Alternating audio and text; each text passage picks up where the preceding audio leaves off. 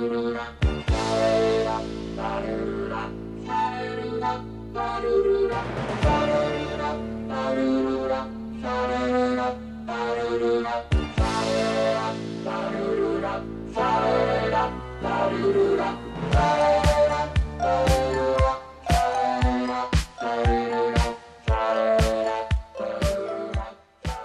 Bienvenidos a una nueva emisión de It's Alive, un podcast de cine que va por otro lado. Como siempre, quien les habla es Juanse y aquí a mi lado. Malena.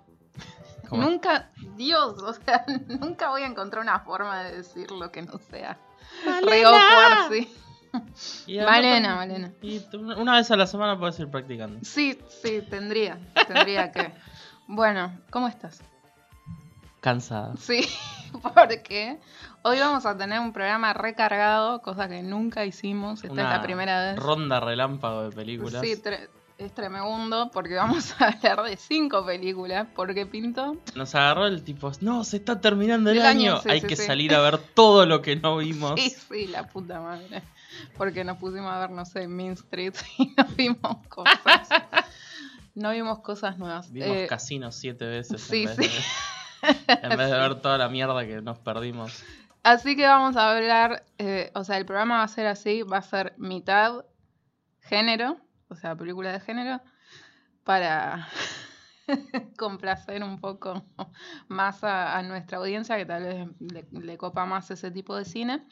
Eh, porque no estuvimos haciendo tanto estrictamente películas de terror o por el estilo.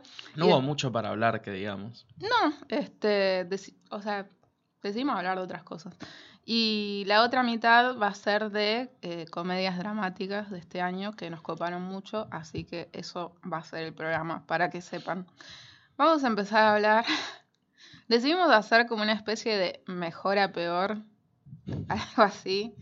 Así que vamos a empezar por la peor, que Uh. es decirlo.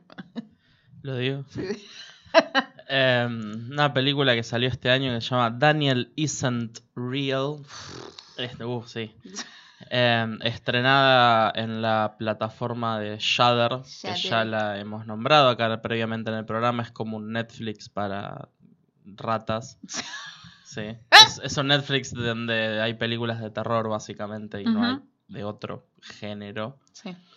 Eh, que nada, está metiendo sus pies en lo que es producciones originales estos últimos Sí. tiempos, igual que Netflix, igual que todos los servicios de streaming. Igual bancamos tipo cosas de Shudder que subió, por ejemplo, Aterrados. Entonces, Sí, ata- Aterrados. en, en el top del año pasado, Aterrados Sí, estuvo como entre las más vistas y en las que la gente mejor la votó. Y yo estaba Sí. tipo, sí, representación nacional, Sí, vieja. sí, o sea, re bien. Y creo que también subieron esta mexicana que no me barden, pero no me acuerdo el nombre en español. Y no la vimos. Sí, que, ah, pero- ya vamos a hacer un programa Sí, sobre. igual es del 2017 tampoco. Que Sí, Ay, sí, no sí. hablaron de esta película este año, no.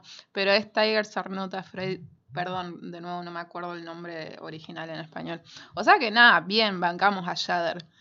Pero, hizo esto. sí, el señor Adam Egypt Mortimer, que es un nombre Sí. rarísimo. Qué nombre. eh. Sí. Voy a decir igual que no puedo estar del todo enojada con este señor porque vi un video en el que tenía puesto una remera que decía un film de Claire Denis en Comic Sans y yo sé que ese Comic Sans es de Travel Everyday, o sea que sí. lo banco por rata Sí, artsy. sí, sí. Es como, ok, chabón, te entiendo, te- te- entiendo que te recopa el exorcista también, a mí también, o sea, nos gustan las mismas Pero cosas. al mismo tiempo. Pero no sos show vivos. Sí, no, y, y de, y de nuevo, o sea, nosotros también nos cae bien Eli Roth, pero Claro, me cae re bien y la pero hace películas de mierda. Como esta, que el señor Adam, que dirigió un fragmento de Holidays, no sé cuál, son todos malos. Sí. Em, No vi Holidays igual. son todos malos. Hay uno que es un poquito bueno. Bueno, dirige Apenitas. esta película con Miles Robin, que lo, yo me lo acuerdo solo de una comedia Blockers, que a mí me pareció bastante decente, y de la última de Halloween. Tiene como un papel ahí que está haciendo cosas, siendo asesinado. Y la puta madre. Y Patrick Schwarzenegger, que por el nombre ya se podrán dar cuenta Como que, que, está, suena, ¿no? que está que está relacionado con Sylvester Stallone. Exactamente. Que yo no lo tenía en ninguna otra película. No, yo tampoco. Así que, ¿qué tampoco. hice? Lo busqué en IMDB. Sí, ¿Y sí, cuál sí. fue la primera película que me saltó? Me saltó la película que yo personalmente elegí como la peor película que vi en 2015, que es Scout's Guide to the Zombie Apocalypse. Vos sola ves esas cosas. ¿eh? Sabés que sí. Decir. Sabes que sí. Así que bueno, la película se trata de Luke, que es Miles Robin, que hace de este muchacho que tiene una infancia bastante traumatizante, se podría decir, pero aún así tampoco complicada. Los padres Son viven en separados, conflicto, sí, sí, la mamá tiene problemas mentales, algún tipo de esquizofrenia o depresión, está mal de la cabeza. Y un día se le aparece de la nada un amigo imaginario que se llama Daniel, que sorpresa, sorpresa, es malo. Sí. Eh, aparece eh, un día que eh, este chico Luke se escapa de la casa porque los padres estaban peleando. Entonces se encuentra con una escena del crimen muy tremenda, muy sangrienta. Y ahí, coincidencia, aparece este nene en su vida. Que ahí yo ya dije, ok, es algo la cosa. esta. Sí, sí, sí. no sí. es algo que creó el pibe. Sí. Y ahí ya se me fue tipo casi todo el entusiasmo que tenía por la película. A mí ya se me fue el entusiasmo cuando empezamos eh, en esta etapa de la vida del chico y nadie está luqueado como tendría que estar luqueado hace, no sé, 12 años, una cosa así. Y eso ya a mí me revienta las pelotas. Sí, pues. No, sí, porque este, después saltamos a como el chico en la actualidad y la madre en la actualidad. Y, y la madre está exactamente igual, pero hasta creo que peor porque tiene el pelo largo. Y al principio tenía el pelo corto. Y es como, todo el mundo sabe que el pelo corto en la gente ya, no sé, de 50 años te envejece más. O sea, es como, dale, no sé, cosas mínimas me parece que podés hacer. Em, y sí, eh, saltamos a como al chico ya de adolescente, va, ya empezando la, No, la ya- facultad, ya en la- está en la Sí, facultad. sí, sí, ¿no? ya en la facultad. Sí. El pibe hace años y años que reprimió a Daniel. Sí, porque se mandó unas cagadas cuando eran chicos y nada, era malo. y había malo. que atraparlo, había que suprimirlo. Y sí. el pibe este con la- temas de la madre y temas suyos también. em, y tras seguir un consejo muy, muy polémico del psicólogo, del chabón, que es un personaje muy extraño en esta Horrible. película, horrendo. Em, Daniel se despierta de nuevo y aparece y es tipo, hola, ah, hola. Y bueno, al principio sí. Y al principio está todo bien. Y Daniel lo ayuda a hacer trampa en un Hola, examen. Eh, Y lo sí. ayuda a levantarse minitas. Ay, qué He's such a great guy. Sí, sí, sí. Pero después Bro. es malo, porque siempre fue malo. Sí. Es como, no sé, ¿no te acordás que quiso matar a tu vieja? Claramente Con no. Lo, pastilla. lo está ayudando a pasar química. sí, sí, sí. Es muy difícil. Ah. ¿Te pensás que va a estudiar? Y es como, pobre Patrick Schwarzenegger, es como, digo pobre a la vez no, No, pobre, no, carajo, no, no, es un no. desastre. No, es un desastre. Es Está un desastre. horrible. Sí, sí. La peor actuación del año. Sí, y este en, en una entrevista el hijo de Ramil Puta dijo, no, quise como luquearme distinto para que la gente no diga, ah, es Patrick Schwarzenegger. Y yo tipo, ay, ¿Quién te mi amora, ¿quién sos? ¿Quién te conoce, tarado? Sí, sí.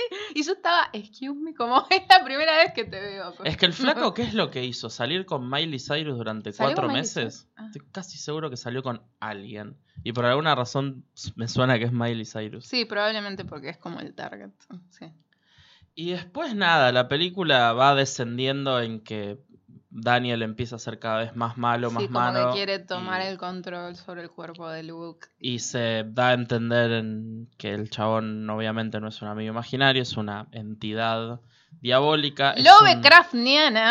Ahí es cuando Sí, decimos, bueno. La concha de tu hermano. Sí, o sea, ya empezó así porque el primer plano es como de una especie de Tormenta cielo, cósmica. un eh, Mandy. Eh, sí, y después busqué que es la productora que produjo Mandy y, Sí, lo, que va a lo dice en el trailer. sí, sí. Ah, lo dice en el trailer. Sí. Eh, y que va. Mirá, bueno, ya produjo The Color. Out of Sky, sí. Sí. Eh, Y nada, el, el maquillaje de demonio es horrible. a mí no me pareció que estuvo tan mal. Parece un maquillaje de Face Off. O sea, banco como cosas que quisieron hacer, ideas. Pero no Eh, tiene movilidad, no tiene No, nada. no, no, como pero decía cuando, cuando como se separan y está No, la es- cara. Los- hay un par de efectos súper sí, sí, sí, interesantes sí. y muy bien hechos. Por eso digo, las ideas, las ideas en papel, o sea, suena bien. Después, eh, En la ejecución. en la ejecución no. La mayoría de los diálogos suena que los escribió un chabón de 50 años que no sabe cómo habla la gente de 20 y pico. Sí, exacto. Un- hay- hubo un momento que yo estuve a punto de sacar la película y es una pelotudez donde alguien le dice tipo, text me that photo. Sí, Y sí, es sí, tipo, sí, ¡Ah! ¿Qué? ¿De qué estás hablando? sí. ¿qué ¿Quién habla así? La respuesta es nadie. Sí. Ah, sí, la verdad es que no sé, no, no, no da mucho para hablar la No. película. Es una verga. No, no, no. Y, y aparte, básicamente yo pensaba, ¿no? ¿Por qué una entidad de estas características estaría interesada en, no sé, en, en vivir en un cuerpo, no sé, tan insignificante, mortal? O sea, no, no tiene sentido por Sí, donde lo mires. y o esto sea. de que la víctima se convierte en un demonio que vive en este lugar extraño que no se sabe quién. Hay un montón Sí. de conceptos que Eh, igual voy a decir, o sea, esa idea a mí me copó, como de la casa y estar encerrado. Pero que es un concepto que no está explorado y la película no, lo no, tira a la basura en el momento en que aparece. Y hubiese estado bueno que hubiese mucho más de eso. Sí, y obvio no que de sí. Luke. Tengo una novia que es artista plástica. Sí, No sé. Y Luke tiene su momento Peter Parker, Spider-Man 3 barra Joker, en el que Sí, es como malo y se pone ropa nueva y sale a la calle. Es tipo. Y es tipo. Tenés suerte de que al lado tuyo está Patrick Schwarzenegger actuando de la manera en la que está actuando, porque estás horrible, Sí, pibe. por eso eh, yo le había comentado a Juanse que fue de las cosas que menos me jodieron de toda la película. Por más vergüenza ajena que te dé, o sea, me parece que Patrick Schwarzenegger es... No, no sé, eh, hay un momento en el que tiene que gritar y fue como, oh my god, como- Sí, o cuando Luke le está contando a la novia lo que le pasa y el chabón está atrás haciéndole. La, la, la, la, la, la, Ay, tipo, sí, sí, sí. Ay, la puta que te parió. ¿No, no, no viste los, no viste tipo la toma después de hacerla? o sea, el director muy, no dijo nada. es muy, este, ahí es cuando me doy cuenta, de verdad, que es muy difícil hacer este tipo de... No, por personaje. supuesto que sí. Entonces, no sé, perdón, Elizabeth Moss, que hablé un poco mal de vos. No, no hablé mal de Elizabeth Moss, pero dije como que está ahí al borde de ser media mm, ridícula y que- que lo sostengo. Pero nada, sí, es muy difícil hacer algo así. Y Patrick Schwarzenegger es la prueba. Sí, y además tenés esta, porque después de que Daniel le dice casi mata a la madre Sí, de Luke y la mamá, y él dice, fue Daniel, yo no fui. Y la mamá le dice, bueno, vamos a guardar a Daniel acá y que se quede ahí. ¿verdad? Y como que el pibe lo reprime durante todos estos años. Y yo pensaba, si esta es una entidad diabólica que se entiende que tiene como no sé cuántos años, ¿por qué un pibe de siete años que le grita en la cara fuerte tres veces Sí. logra convencerlo de que se meta en un lugar del que no quiere estar? es que por eso tampoco tiene sentido que primero se manifieste como un nene Y que después, no. ah, Es como que ah, creció. No, igual eso lo entiendo un poco porque calculo que se manifiesta en una manera que no le parece peligrosa a la No, persona. sí, ya sé, pero, pero o sea, lo relaciono directamente con, ah, no eras tan fuerte. Eso quiero decir. Sí, así que nada, no la recomendamos para No. nada. Una película es de las peores que vimos en el año. Sí, sí, sí. o sea, sí, no sé ahí. si está en el top 10 necesariamente, capaz sí. Sí, sí, yo te digo que sí. Los- sí, sí, probablemente. Pero bueno, y ahora vamos a hablar de la segunda, Segunda peor. película, sí, la segunda peor que vimos. Que Ah, estamos, creo que estamos más decepcionadas Sí. que otra cosa. Y esa película es Little Joe, el pequeño Joe. Ah, pensé que Eh, íbamos a hablar de Ah, Lost My Body. es verdad. Wow, fíjense, No, no, no, nos sí. importa tres caras. Es verdad, sí. no, una película. La de Netflix. Sí, es una producción de Netflix, original de Netflix, que se llama I Lost My Body. Y ¿por qué? O sea, yo creo que fue mi idea puntualmente, eh, decidí decirle a Juan, che, vamos a ver esta, a ver qué onda, Porque Netflix sacó una publicidad donde básicamente dice, estos fueron los logros del año. Y, y está The Irishman, está A Marriage Story, está Dolemite Is My Name, está The King o King, no me acuerdo bien cómo es el título. eh, y esta, si no me equivoco, está esta O sea, también. Según ellos, top 5 producción original de Netflix de 2019. Sí. Y... ah, Sin embargo, Sí, sí, sí, sí. De esta creo que, o sea, no tenemos prácticamente nada para decir más que nos queríamos cortar las bolas mientras la veíamos. Como que no se termina más. Y dura una hora y cuarto, o sea, Sí, no dura mucho. dura una hora y cuarto y para mí la película es interesante en el concepto que tiene. Sí, porque es una mano atravesando toda París. Es que eso me encanta. ¿Es París? no sé. Es Francia, en ningún momento dicen es París. No sé. Pero yo, yo asumí que era París porque Sí. es Francia y porque nada. Pero bueno, Pues sí. es una ciudad X de Francia en la que esta mano que se despierta en una morgue se escapa y está intentando buscar su cuerpo eh, durante Es que a mí me hubiese la duración de la película. que la película fuese eso. Como la mano. O sea, lo cual lo deja en 20 minutos, media hora. Lo cual no me parece mal. No, O sea, se estira muchísimo porque nos cuenta la historia del dueño de esa mano y todo lo que vivió hasta perder la mano. Y es una, me parece es un personaje que yo entiendo que la historia lo quiere establecer como esta persona resiliente y que pasó, las pasó todas. Así que no sé, es medio un perdedor. Y sí, es un chabón que da cringe. Sí, sí, pero cringe mal, ¿eh? Porque el chabón se Es- enamora de una piba. A la que le habló por un timbre Sí, durante porque era 30 repartidor segundos. de pizza. Y el chabón no tiene mejor idea que stalkearla Sí. y seguirla. Es y- como, oh, es la única persona en el mundo que tiene empatía hacia mí. Lo cual, no sé, es como que me da. Ya, un no, poco ya de está. fiaca. No, ya está este tipo de historias. Sí. 2019. Sí, sí, es como. Basta de romantizar acosadores. Sí, Sorry, y ¿no? y, Pero o sea, y que igual, en, no sé, es como raro, porque a la vez no lo romantiza. O sea, a la vez no, porque, No, porque la la- mina lo manda a cagar como diciendo, ah, re alto raro, ¿qué te pasa? sí, pero igual vos empatizás con este chabón y la mina al final le termina dando como la razón al pibe, ponele, con esto de que sonríe y es tipo, el pibe es- está bien ahora y yo estoy feliz de que esté bien. No se mato. El flaco te siguió a tu trabajo y te stalkeó en el subte y consiguió un trabajo en lo de tu tío solo para poder verte y hacer... Es muy extraño. Sí, No y- está bueno. Y, y que el chabón se reconcentró todas sus energías en esta persona que no conoce y en algo X, también súper cringe, que dijo la mina eh, a, a través del portero, de algo de que se sentía como un, un iglú, una taradeza así, y el chabón decide construir un iglú de madera y... ¿Qué? O sea... Y a todo esto la película intenta decir, pero pobre pibe porque se le murieron los padres Y estaba Y vive- destinado a, a ser un astronauta, a ser grande, a lo whatever. y ahora es un repartidor de pizza y es- no sé, yo la sentí muy manipuladora la película. Sí, sí, La sí, verdad. Sí, sí, sí, sí, sí, sí. Y me Total. dio muchísima, muchísima paja. Y no sé qué premio le dieron en Cannes. Un premio a la verga. real.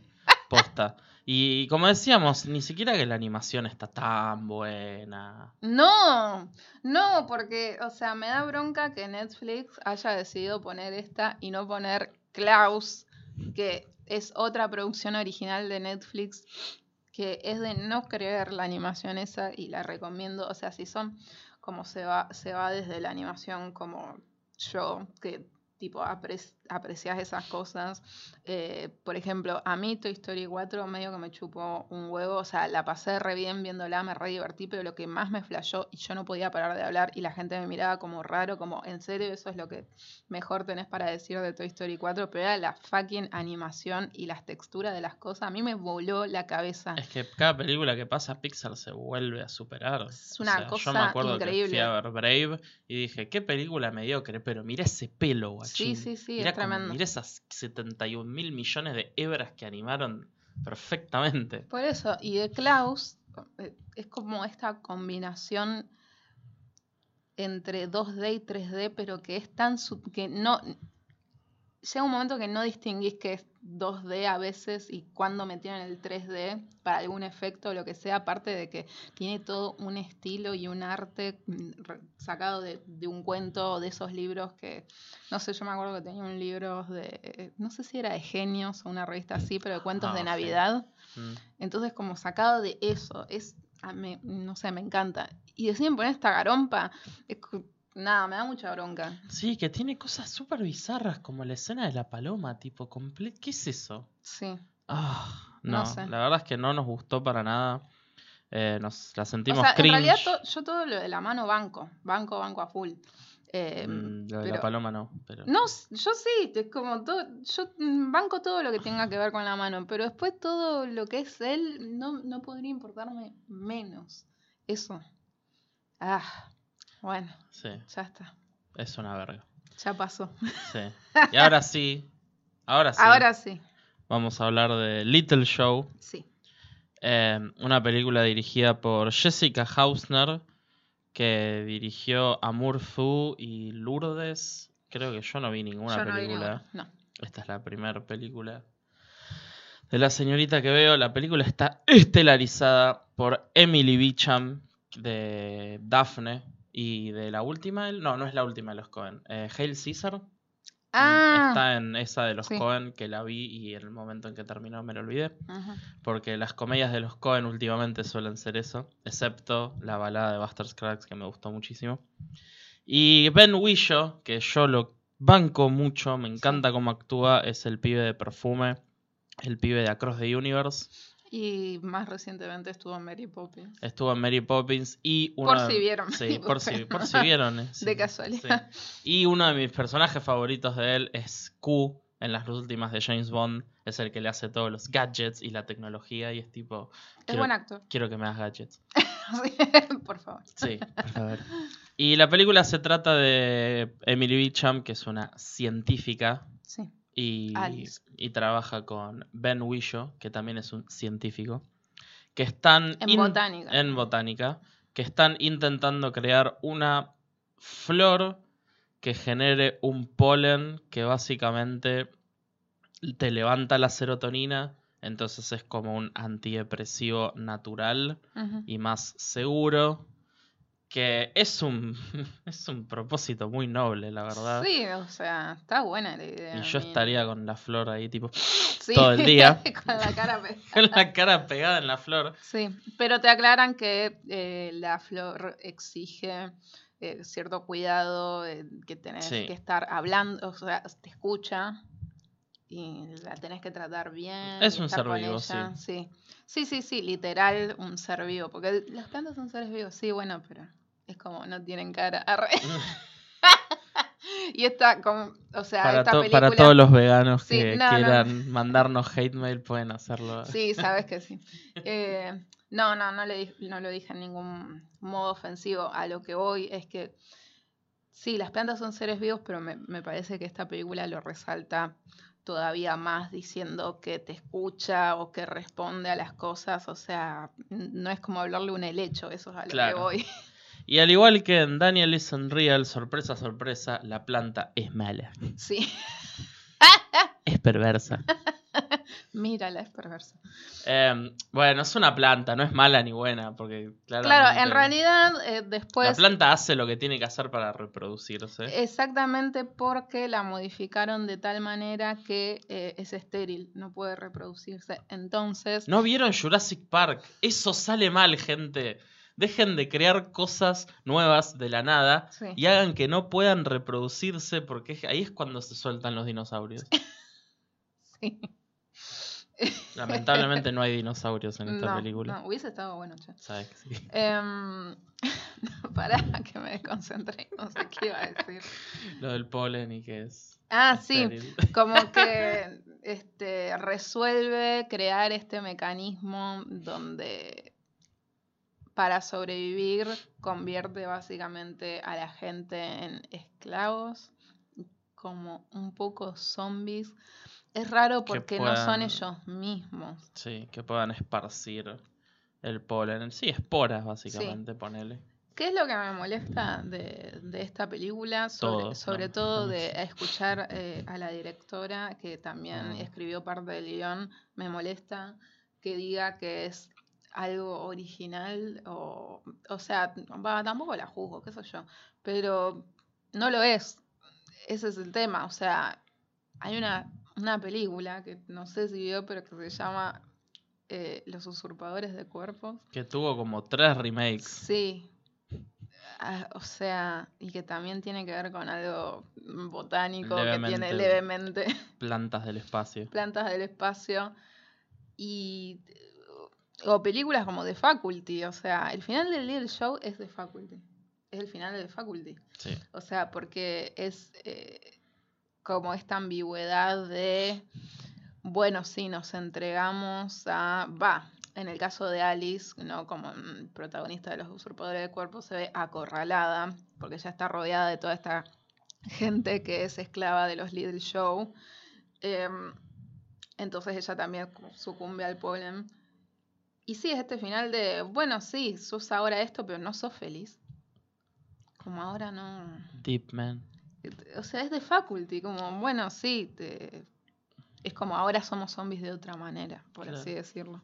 Y yo había dicho que nos pareció una decepción Sí. porque la película se ve hermosa. Sí, Tiene una paleta de colores muy interesante. Tiene un look súper, súper tipo placentero a mí de ver. me hizo acordar al diseño de producción de, de Cat in the Hat. Sí, fucking Bo Welch, boluda. Sí. Parece una película con un diseño de producción de Bo Welch. Vos Sí. sabés que sí. Sí, sí, sí. Y está muy bien dirigida para mí. No sé si los actores, pero al igual que Bo Welch, Bo Welch dirige mejor a la escenografía que a los actores y yo creo que a Jessica le pasa un poco lo mismo. Y también al- me resulta raro porque la manera en la que está dirigida hay travelings medio largos, tomas estáticas muy largas. No es una película que le tiene miedo a dejar una toma ir más de lo que por ahí otras personas le dejarían. Y me resulta raro porque hay veces que la historia avanza súper rápido. Innecesariamente. En ningún momento se establece, se establece después, pero al principio en ningún momento se establece la urgencia que tiene esta gente de que la flor salga bien, como para que esta madre convierta a su hijo en un conejillo de indias. Sí, Tampoco se establece que ella está desesperada como madre para que el pibe esté mejor, tampoco para hacer esto.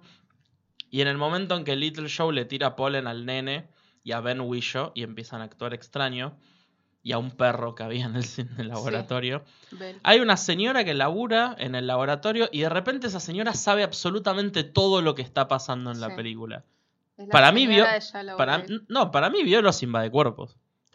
Igual que nosotros. Y fue tipo, boluda, está Sí. pasando ¿No viste esto. esta película? ¿No viste esta película? No tarada? aprendiste nada.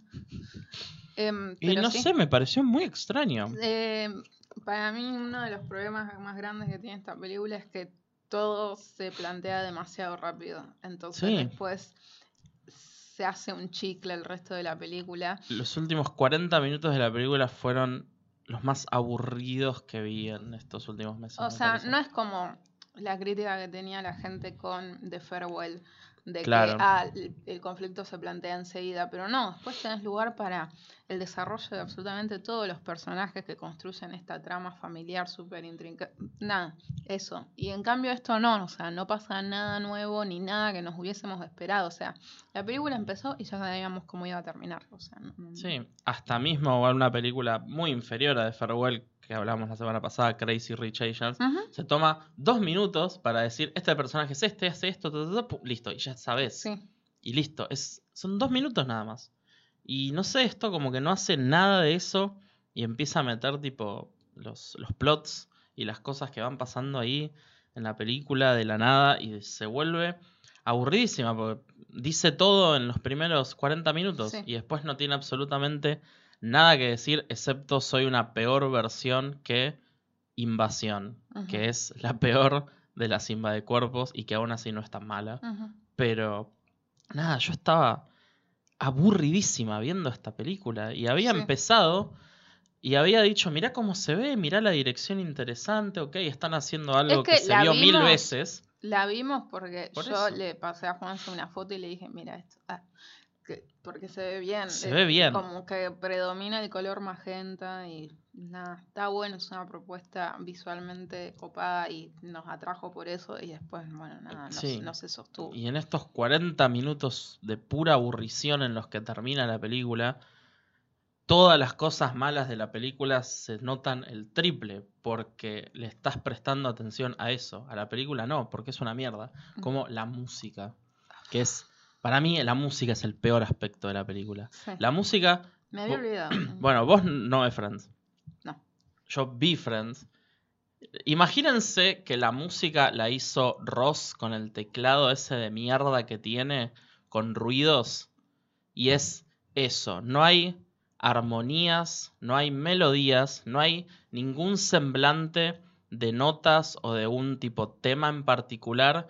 La música es literal. Campanas, ladridos, sonidos random, una melodía con esa ¿no? guitarra china que no me acuerdo el nombre, que es Sí. tipo la única melodía que se repite en la película y dura 10 segundos. Sí, pero no hay como unos tam- Sí, algo así. tambores. Y de repente están hablando y es tipo, hola mamá. Ah, hola pequeño.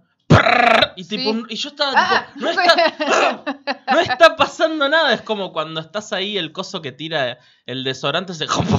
Y es tipo, ¡ah! Y te da una CB. bueno. Sí, ah, Dios mío. Eh, La peor banda sonora del año, lo sea, estoy diciendo ahora. al principio, eh, Parece... cuando empezó a sonar, Sí, había sonidos de pájaros y yo pensé, ah, re creepy, como que las flores hacen ruiditos. claro. Ruiditos de pájaros, eso es creepy. Que me hizo acordar No, resulta esta- que me hizo acordar de las ruinas, esta película Ah, horrible. nunca la vi. que las, las flores hacen ruidos de celular para atraer a la ¡Ah! gente. ¡Amo! No, oh Dios mío. Es, bueno, la, not- la- la not- la anotamos para Noche Rata. Sí, porque con Juanse nos juntamos a ver películas de mierda. Es como, ese es nuestro divertimento. Eh, amo, amo. Ustedes se pensarán, wow, miren estas chicas, seguro se juntan y ven maratones de Kurosawa y discutan. No, nos juntamos y vemos yoga hosers Sí. y la casa en la playa. Sí, eh, me acuerdo que mi vieja hace unos meses me dijo, ¿qué películas verán, no? Y me empecé a reír como la puta que me parió. ¿Cuántas de Tartakovsky vieron Sí. esta semana? Sí, cuando eh, hay una película que amo, que, ay, que Mindhunters, Oh, la puta madre. sí. Ese tipo de películas vemos. Así que bueno, decepcionadísimas con Little Show, que pensamos que iba a ser. Y que encima la mina ganó Mejor Actriz en Cannes, o sea, era como, tenía cierto hype. ¿Por esta película? Sí, Arre. sí. ¿Qué mierda le pasa a Cannes? ¿Le da Sí, no premio sé. a la mano de mierda? ¿Le da la premio a esta La cosa? mano loca. La mano loca. no, igual a mí me gustó cómo actúa ella, eh, pero nada, me parece que hay, hay otra gente.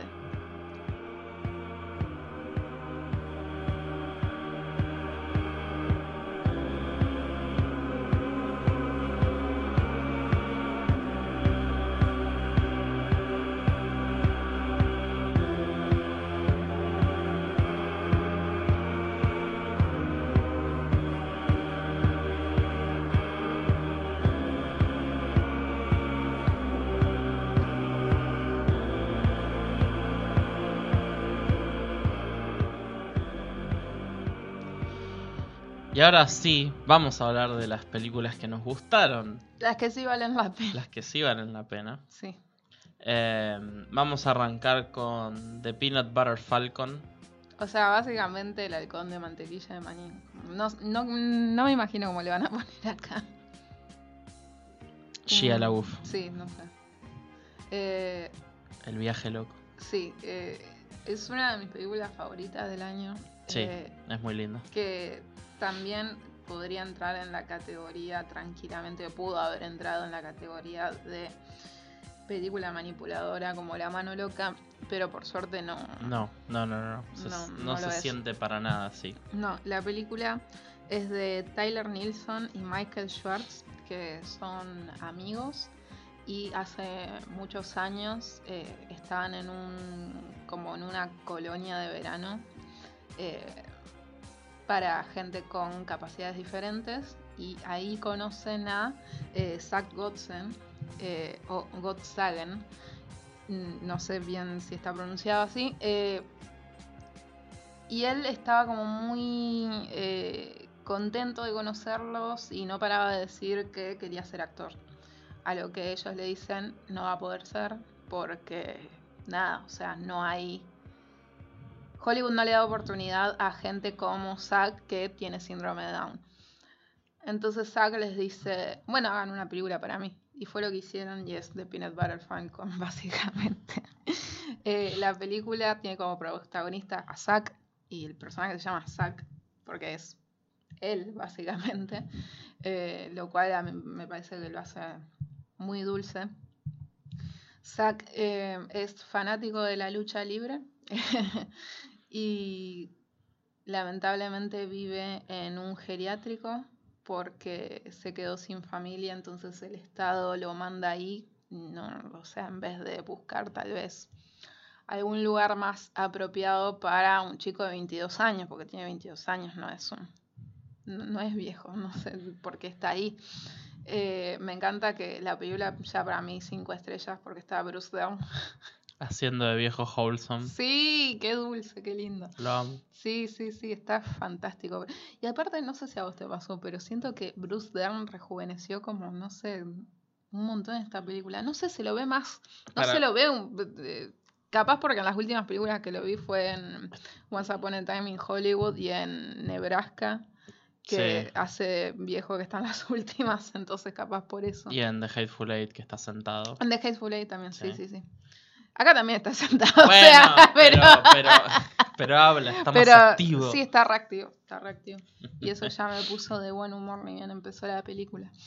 Y a Zack eh, lo cuida Eleanor, que es el ángel en la tierra, mejor conocido como Dakota Johnson. Em, y ya se siente que entre ellos hay una relación muy unida y de comprensión. No es de, ah, bueno, sí, te cuido, es mi trabajo o lo que sea. No me preocupo. Sí, sí, se nota que ella tiene vocación para cuidar otros seres humanos Sí. y Zack no, no es la, la excepción. Claro, exacto, sí. Y paralelamente conocemos a Tyler, que es Shia LaBeouf. Shia LaBeouf, que está pasando por un momento de mierda zarpado. Tipo el rock bottom de su vida. Sí, eh, no sabemos de entrada por qué, pero se, se siente, se nota, porque el chabón se dedica a pescar cangrejos. Sí. Eh, Es como todo, no sé bien en dónde empieza la película, pero para que se den una idea, esto es como una zona muy de pantano, una cosa así, como de, no sé, mm, Y iba a decir agua dulce, pero Es que suena que están más por lo que es Nueva Orleans, claro. porque sí. la meta de la película es llegar a Florida. Sí. Así, que están como un poco al norte Claro, de Florida y debe ser algo así tipo Nueva Orleans, zona muy pantanosa. Y allí a la Buff lo vemos en una de sus primeras escenas. Eh, Lo que parece que él está haciendo es pescar cangrejos. Sí, pero lo que en realidad está haciendo es sacar los cangrejos de las jaulas de otros pescadores y llevarlos a su trabajo para venderlos. Y nada, el jefe de él se da cuenta que robó los cangrejos, porque todos se conocen, es un lugar muy chico, y las personas a las que los robó los cangrejos van a venir a cagarlo a trompadas y a decirle, guacho, ¿qué carajo te pasa? sí. Así que ya vemos que Shia LaBeouf está en modo me chupa un huevo Sí, la vida. Sí, y no solo eso, sino que ni bien aparece esta gente, o sea que con razón le quiere romper la cabeza, pero es bastante desagradable y violenta y no sé, cero razonable ni nada que se le parezca. Eh, expresan que el personaje Tyler tenía un hermano y ya no está.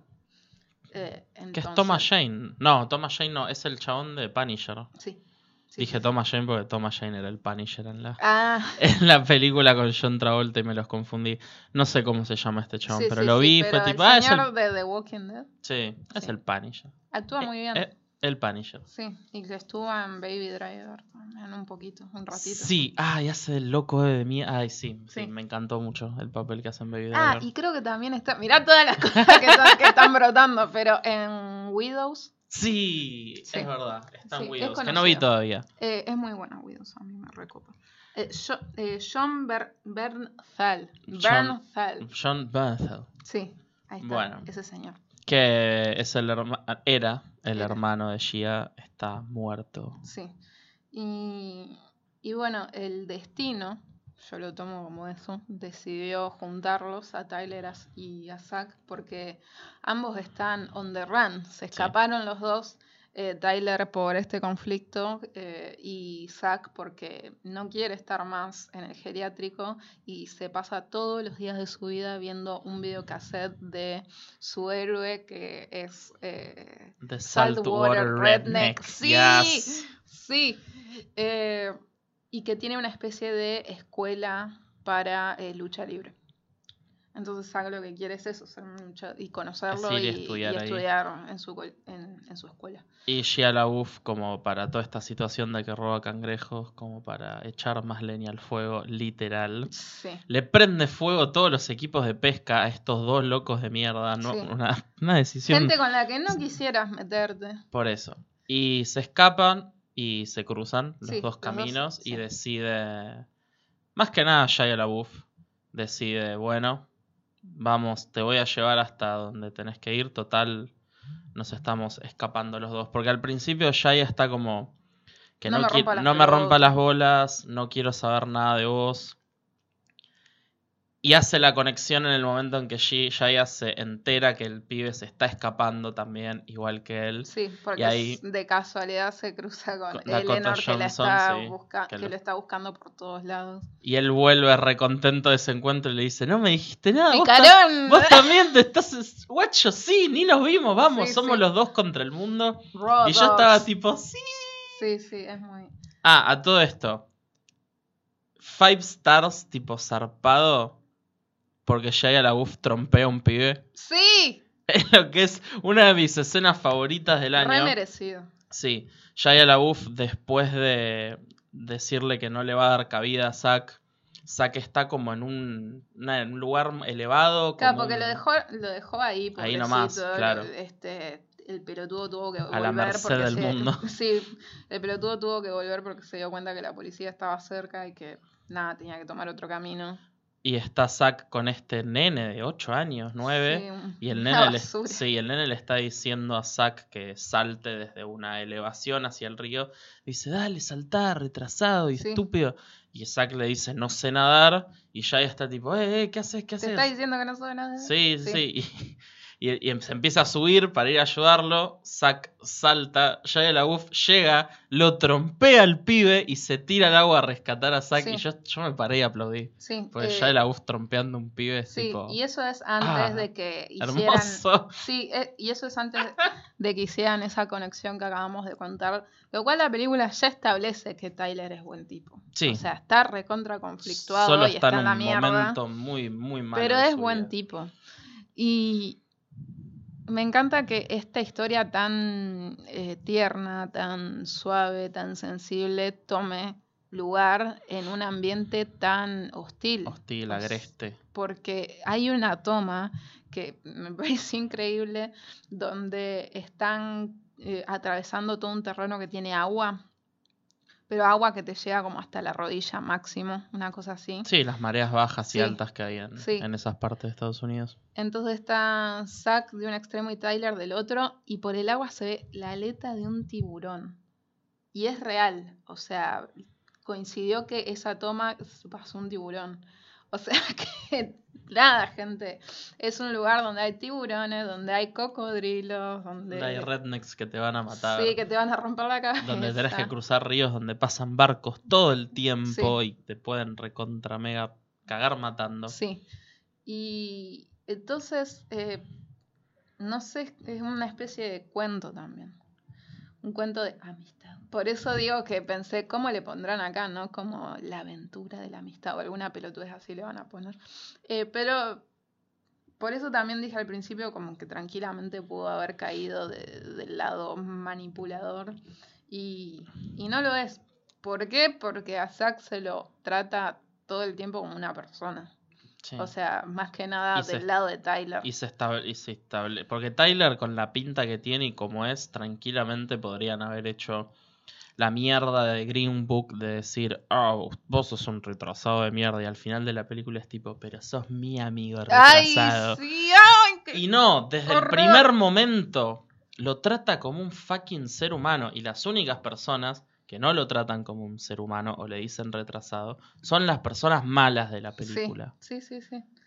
Eh, mismo es algo que le hace ver a Eleanor que toda su forma de actuar, o sea, es, creo que es algo que haría yo, o sea, y que no, que no lo haces de mala manera, pero es de proteger a esta persona. No es porque no creas que, no sé, que sea capaz de hacer cosas que nosotros hacemos, pero la realidad es que es un chico de 22 años con síndrome de Down en el medio de, to- de todo este lugar. Sí, la verdad, Zack actúa muy bien. Sí, muy bien actúa. Shaya está excelente la manera que actúa y se nota que tenía una pasión por este proyecto. Sí, Increíble, como siempre, yo siempre le siento pasiones por los proyectos. Sí, la pero yo siento que está concentrado ahora. Este es un momento Sí. de su vida en que está concentrando las energías. Sí, tiene una compañía de teatro que le está yendo muy bien y tiene 71 mil proyectos serios, no ponerse una bolsa en la cabeza. Sí. Y para mí está dando frutos porque no vi Honey Boy todavía, pero no, no, no, aparentemente hubo críticas de que él está excelente. sí, sí, sí. y que la película es muy personal y que se siente de esta manera. Y esta película también se siente personal, aunque no sea Es tan personal re- para él. No, porque re traspasa que son amigos todos. Sí. Eso es lo que se siente. Y, y esa es la realidad, porque los directores dijeron que les parecía buena idea que pasaran un mes eh, todos juntos, eh, Dakota Zack, y se hicieron amigos los tres. em, comían un montón juntos, veían lucha libre, iban y se hacían las manos y los pies. Ay, amo. Eh, sí, menos Shia. Y, sí, y Dakota decía, arre que te invité. O sea, como vos no fuiste.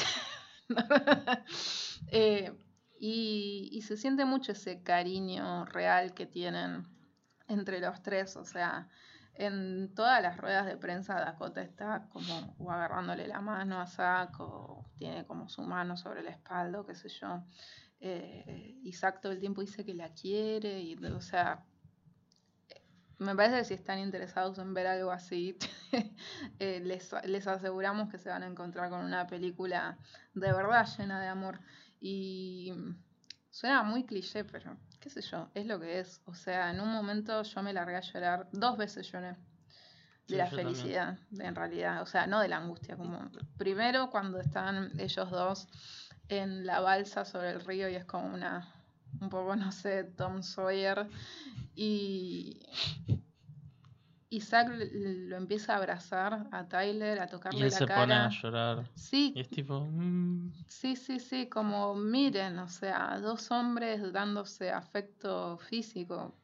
Qué bien, o sea, que es algo que ya lo veníamos diciendo con The Last Black Man in San Francisco. Me parece que es importante mostrar este tipo de cosas. Sí, además todo este paralelismo de que Tyler perdió a su hermano mayor Claro, y sí. está súper perdido y la manera que tiene para encontrarse y estar menos mal es siendo el hermano mayor de otra persona. Sí, sí. Es que lo que tiene Zack es que trae luz a, a todos los personajes, incluyendo a, y esta es la segunda vez que lloré, al Saltwater Redneck. Ay, Thomas Hayden Church es uno de mis personajes favoritos del Sí. año. Sí, Ever, no aparece nada, muy poco en la película, sí, pero está- está- es que la palabra es wholesome. sí, Están sí. todos tan wholesome y tiernos en Sí, esta porque, lo, porque logran encontrar a Saltwater Redneck y nada, se entera como, che, hace, yo hace 10 años que hago eso, como ese Y- videocassette Y el año del vive en una casa así nomás y Sí, el chabón sí. no le cabe una, está como... Se, se ve que la está pasando mal. Sí. ¿no? La está pasando mal. Eh, y, y Tyler le dice, no, bueno, este, saludalo y, y ya. Y, y también me encantó eso, que Tyler tampoco le mintió ni nada que se le parezca a Zack. eh, porque de nuevo no lo trata como un nene, tiene 22 años. Y, y de la nada aparece el sol, de- el redneck en todo, luque- todo montado, todo luqueado en, En un un- auto, en- haciendo como truquito con el en auto. En un convertible y yo Sí. estaba tipo. "Ah". Y yo ahí me largué a llorar como, sí. O Sí, sea, sí, es esta persona que está sacando como las energías positivas de todo, las ganas como de avanzar y qué sé yo. Así que sí, eh, The Peanut Butter Falcon la recomendamos. Sí, muchísimo. Y finalmente llegamos a la última película de la Sí. que vamos a hablar hoy. Eh, la mejor que vimos esta semana, Sí. la que más nos gustó. No, a mí me gustó ¿Te más gustó The más Peanut de Butter. Sí. Falcon? Sí, sí, sí. Pero Ah. ahora voy a explicar por qué igual también. Porque, ¿cómo no te.? Es fucking. Es tipo, no, me encantó, me ¡ah! encantó, es muy genuina, o sea, no, Sí, sí, no sí. manipula nada, eso es a lo que No, voy. por supuesto. Eh, A Marriage Story, por, o sea, ¿por qué me gusta más de Peanut Butter Falcon? Básicamente porque ayer vi de Meyerowitz Stories Mm, y me gustó más esa película que esta. Que esta. Entonces es Mm. eso más que es eso más que nada. claro. Como me gustó mucho más eh, esa película. Eh, A Marriage Story y The Meyerowitz Stories es de Noah Baumbach que eh, a mí me parece bien si traemos de Meyerowitz Stories y también de Squid and the Whale porque es, ah, es como que maneja los mismos temas Sí, eh, familia disfuncional de artistas. de artistas. Nueva York. En Nueva York. Por- o sea, Que es una de las críticas que vi que estuvo recibiendo. Sí, em, para mí El necesariamente chabón. no es una crítica. a- ¿Por qué? Porque para mí los personajes de, de esta película, no sé, son el opuesto, por ejemplo, de los padres en Descuidan the Whale. Sí, porque ellos se preocupan por el, por el nene. Sí, Descuidan the Whale es como mm, cómo no ser padres la película, básicamente. Y, y mismo eh, ayer repasándola, eh, Gerard de Descuidan the Whale es en esencia el mismo personaje que Harold Meyerowitz. Sí, Son lo mismo. sí, en la misma bosta de padre. Sí, sí, sí. Sí, pero de este artista que no puede aceptar que fue más grande y está este tema muy fuerte, que en esta película también está y que es un tema, me parece que de las películas del chabón, eh, que es el ego, Sí, el ego del artista, que no puede aceptar ni siquiera que a su pareja le vaya mejor que a él. es que para mí Bombach hizo mucha catarsis eh, con cosas que probablemente le pasan a él con su esposa en la vida real, Greta Gerwig. o sea, no. Y- ay, ¿te imaginas? ¿Te, te imaginas tener que tener que ir a una mato. cena con estos dos hijos de puta? Insoportables. Pero sí, la película Marriage Story tuvo muchas críticas de tipo, ay, no, yo no conecto con estos dos, esta pareja blanca súper exitosa de Nueva York porque no tienen problemas reales. Y la realidad es que sí tienen problemas reales. Sí, Porque Noah Baumbach que escribe sobre esta gente, porque es la gente que a él le gusta escribir sobre. es su gente. o Es sea, su gente, claro. Y mi- eh, o sea, a mí me Write what, parece... write what you know. Sí, y aparte, eso nos enseñó Doble Mighty. Exacto. Eh, no, que por ejemplo en Descuidan de Whale como que es toda una burla a su gente, prácticamente. O sea que, no sé, no me parece mal que en este caso se lo tome eh, distinto. Es otra historia, o sea, Descuidan de Whale era otra separación, esta es otro tipo de separación. Pero esta película estrictamente me, eh, para mí, o sea, mientras la miraba era como in- inevitable. O sea, pensar en eh, escenas de la vida conyugal de Berman. Mm. Porque pasa en lugares cerrados la mayor parte de la película. No es como eh, Meyerowitz Stories, que Tienen locaciones, están en el aire libre, se podría decir. sí, Sí, mismo también esta otra película que está basada en una obra de teatro y es en tiempo real. ¿Un Dios Furioso se llama? sí, También tiene como un poco Sí. de esa onda, pero no a es- mí me gustó eso. a mí también. Sí. Pero no es todo en un lugar esto, pero sí son lugares cerrados. Em, es una película que es... Y primeros planos. Sí, es una película que es mucho una obra de teatro en muchos sentidos, que también conecta con el personaje de Adam Driver, que es un director de una compañía de teatro, y de Scarlett Johansson, que es su esposa en proceso de divorcio, que es básicamente su actriz fetiche para todas las producciones que hace. Y la película habla sobre esta pareja que se está divorciando, viven en Nueva York, Scarlett se va a hacer un proyecto a California, eh, aprovechando que se están separando y que ella quiere un poco más de autonomía. Y en el medio está el hijo de la pareja, que tiene 8 años. Y como habíamos dicho antes, los dos padres se preocupan por el hijo y quieren que el hijo esté lo mejor posible y lo quieren. Entonces se siente muy... O sea, real, porque bueno, pasan estas situaciones, pero también pasan situaciones donde como es cuidan de Whale, que les chupan un huevo el hijo, nada. Pero nada, que yo veía la película y yo te conté. Hasta me parece que podría...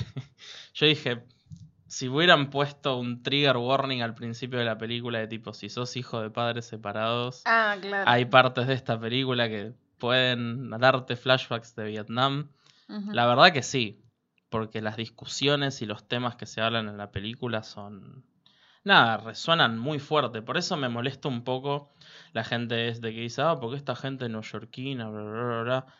Y sí, voy a bardearla de más capaz, pero si no tenés la sensibilidad para entender que los temas que se tocan y que se hablan en esta película son súper universales, no sé, o sea, claramente tuviste una infancia feliz capaz. Mm, Ni sí. idea. Sí, sí. em, no, yo eh, entiendo completamente la gente que no puede conectar con esta película porque es otro tipo de realidad, que lo es.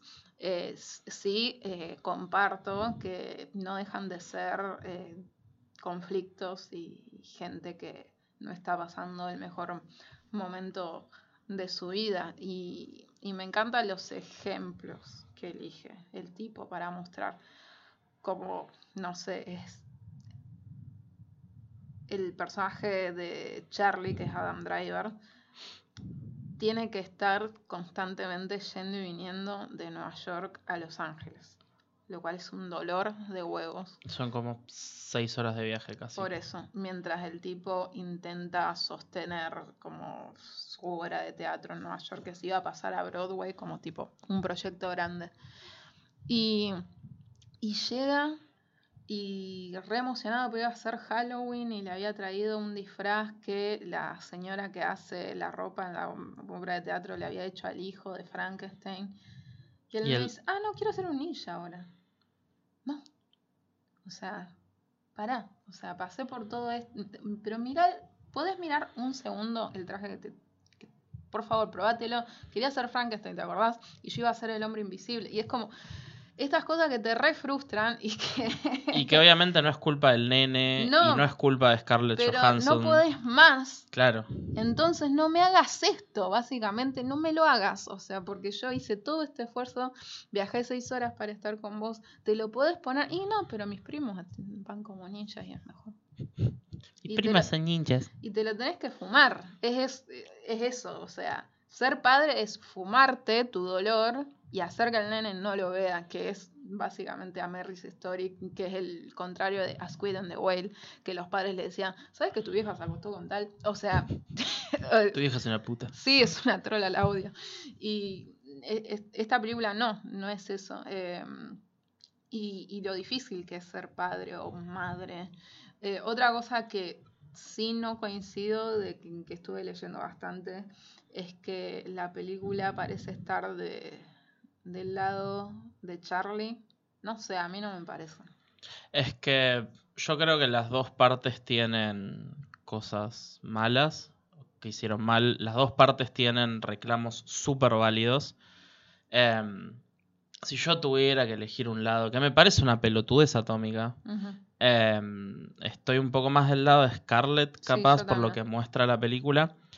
Pero sí, y me parece que por eso la película ya sabe que está del lado de Scarlett, es que en un momento la película se convierte en el viaje de Adam Driver. Y Scarlett Johansson está ahí. Porque Scarlett Johansson, Claro, porque Ya no hizo vimos todo lo- lo... que sufrió en el matrimonio. Eso claro, es. Scarlett Johansson ya está haciendo los pasos para cambiar y tener la vida que ella quiere tener. Y Adam Driver todavía no. Y por eso la película empieza a mostrar eso y muestra todo. Porque para mí la película es casi el viaje de él, como acabo de decir, en tipo en el gran esquema, más allá de Scarlett y el hijo y todo eso. Entonces creo que de esta manera la película dice, che, tenía más razón ella que él, porque el que más necesitaba cambiar es Charlie. Sí, o, o ni siquiera de quién tiene la razón. No, por sino supuesto. De, sino de comprender que la mina dejó un montón de cosas y que él nunca eh, lo hizo. Por eso me parece esencial que esta película sean parte los abogados de cada, de cada uno de ellos que son Ray Liotta y, Y Laura Dern. Que Yo están no tipo puedo- ¡Mua! ¡Mua! no no puedo- estoy feliz como Toda la escena en la que Scarlett Johansson conoce a Laura Dern me pareció brillante. Cómo se le sienta en el sillón, se saca los La zapatos amo, y se le pone a hablar. Y ama a Rey Liotta también. Sí. Es como, es, Eh. son la Rosenfeld y burlando. Tal- o sea, son, son eso. Y lo deja tan claro. Me encanta. Y, o sea, me importa tres carajos, pero para mí el highlight de la película son ellos. Es que, Me vuelven loca. O sea, es, que, es que aparecen y no podés dejar de, de mirarlos. La escena del que están ahí en la corte con ellos tirándose mierda. Sí. Y Scarlett y Adam Driver están tipo callados. Sí, ¿no? y, que, tipo, y que también fue importante mostrarlos antes, porque así son los abogados. Como, ay, ¿qué haces? Ay, ¿por qué no venís a tal cena? Ay, sí, dale. Y adentro, ¡pra, pra, pra, te mato! "Te voy a matar". ¡Me voy a llevar toda la guita! El otro día la vi a tu mujer, estaba Sí. muy linda. ¿Sí? Ay, sí, estábamos comprando. Sí, sí, sí. Sí, me encanta. Y otra de las cosas que más me gustó de la película, que nada, son estas pelotudeces que me gustan a mí, es que, como dijimos, la película se siente una obra de teatro, entonces está construida por el guion, es tipo la base de la película. Pero aún así, el señor Baumbach, que tiene un talento muy grande a la hora de dirigir cine y lo quiero muchísimo. Y por eso a mí me gustó un poco más que Meyerowitz, porque le sentí una evolución como director muy grande en muy poco tiempo. Y es que la película tiene recursos cinematográficos para mostrar sentimientos de los personajes sin usar el diálogo. Es que Y hay unas sutilezas. Muy, como decís, muy, muy sutiles. Como por ejemplo, hay una escena que Scarlett está hablando con Adam Driver y están hablando como un piloto de televisión que va a ser ella, no sé qué. Y le dice, no, ¿viste? Y Adam Driver dice, sí, no sé, no miro mucha tele. Y la cámara hace un paneo súper sutil a la tele que está prendida con una película que Adam Driver está viendo en este momento. Y vuelve a Scarlett con cara de tipo, vos me estás jodiendo, pelotudo. Mm, Y de la misma manera que en una escena Adam Driver se está yendo de la casa de la madre de Scarlett Johansson en Los Ángeles, después de que ella le dio tipo los papeles de quiero un abogado y vamos a armar todo este divorcio, ya no va a ser entre los dos, no quiero sí. que se... Y Es se que está... ese es el quilombo de la película, Por además eso. de la separación, que habían planteado que sea todo más tranqui panqui y no, o sea, alguien de una compañera de trabajo le dice, ay, ¿por qué no conoces a mi abogada Nora? A.K.A. la Rosenfeld. Eh, Y claro, ese tipo de abogados, eh, me asesoré con mi hermana, que es abogada, y, y claro, me dijo que cuando acudís a ese tipo de abogados, todo se vuelve muchísimo más complicado Y sí, y caro. sí. Porque yo quedé. eh, Cuando, dije, Ray, no Li- puede cua- ser". cuando Ray Liotta dice cobro 900 dólares la hora, yo tipo, arre. Sí, sí, sí, sí. Y todo lo que cobra Nora también. Porque Y necesita un depósito de 25 mil dólares. Y encima Adam Driver tiene que pagarle el 30% de los, todos los Una abogados. locura. Sí, Y claro, eh, mi hermana me dice, bueno, para que te des una idea, ese tipo de abogados acá para hacer ese tipo de divorcios cobran dólares. Uf. Así que eso lo hace también muchísimo más complicado. Entonces, después de toda esta escena en la que Adam Driver, tipo, tiene que salir a buscar un abogado porque le acaban de clavar un abogado y venía recontento que le habían dado una beca de. Una beca de porque sos un genio, literal, Sí. la MacArthur. Es un genio. Y se está yendo de la casa con todo esto en la cabeza. Y Scarlett le dice Charlie para decirle algo. Y la cámara corta de un plano general de él yéndose a un plano primero medio del chabón, súper tipo. Que te das cuenta que se hizo el corte. Y es tipo nada, el chabón que le están cayendo todas estas cosas y está como que no entiende un carajo. Y nada, me pareció increíble que el chabón logre mostrar eso en una película tipo tan tipo dialogue heavy, se Sí, podría Y decir. es que en un momento. El chabón es un genio. o sea, dirige increíble. Sí, Scarlett Johansson logra eh, retener las lágrimas. No está llorando, pero tiene los ojos llorosos. Y es, y vos sabés que son esos ojos llorosos de bronca, de te voy a matar. Como no puedo creer que me estés tirando todas estas cosas que me digas, todas estas cosas que me digas que soy como tu padre, como mi madre, que soy todo lo peor de la familia. Em, también me gusta mucho que es una película sobre separación que también muestra que es una separación para la familia del otro. Porque la madre de Nicole ama a Charlie como si fuera el hijo, básicamente. Eh, me parece que es muy, no sé, que, que- que logra eh, tocar eh, estas sensibilidades, como, no sé, eh, me parece que es algo que, que ya lo sabía hacer el chabón, pero con el correr de cada película sí se nota más. Che, el chabón se estás tipo afilando el cuchillo sí, constantemente. De la misma manera que usa estos recursos para mostrar algunas cosas, tiene líneas de diálogo que por ahí están en un momento de que no sentís que va a haber una línea de diálogo con tanto peso y de repente como cuando Adam va a su primer abogado, que es un chabón re wholesome, re buena onda, re... "Eh, soy un viejo que es abogado, ya Sí. fue. en realidad es como el último abogado Claro. que le quedaba. Que le quedaba. Sí. Y el chabón le tira una frase en una conversación así nomás que le dicen, sí, porque todos estos padres que se pasan todo este, todo es- se meten en este quilombo y pelean por el tiempo de sus hijos que después lo van a desperdiciar porque se preocupan solo en ganar, no en el hijo. Y yo ujú. estaba tipo, la concha de la lora". Sí. Sí, sí, sí. O sea, muestra todo este mundo de, de abogados de divorcio. Eh, sí, me gustó mucho. O sea, cuando digo que me gustan más los Meyerowitz es porque me gustan más los personajes Claro. de Meyerowitz Stories. O escenas más obvias que como cuando él llega a este Halloween y toda la familia está saliendo a hacer trick or treat disfrazada de los Beatles, el Sgt. Sí. Peppers, y él no tiene disfraz. Y le dicen, tenemos un disfraz de fantasma. Y hay una toma que está toda la familia luqueada como los Beatles, menos él, Sí. que es un fantasma de metro noventa, Sí. En el fondo con dos agujeritos. Sí. Y yo estaba tipo, ja, me pregunto qué querrá decir Sí. esta toma. Pero aún así no se siente manipuladora, ni cringe, ni nada. Y también hubo una evolución de dejar de usar tanto el cringe como humor o ese humor incómodo o Sí, dejar de poner en personajes. De Whale te querés pegar un tiro cada dos segundos. Sí, estás tipo. "Ah", es como alguien arañando un pizarrón. Igual me re gusta la película, No, pero bueno, sí, pero tiene es ese tono. Ese tono que es tipo tremendo, de tipo. "Uh". Así que nada, a mí me gustó muchísimo la película. Sí, a mí también. A mí también me gustó mucho, así que la recomendamos. Sí. Y bueno, logramos lo que nos propusimos. Llegamos. Hablamos de cinco películas. Sí. Eh, no les prometemos que esto se va a dar siempre por cuestión de tiempo.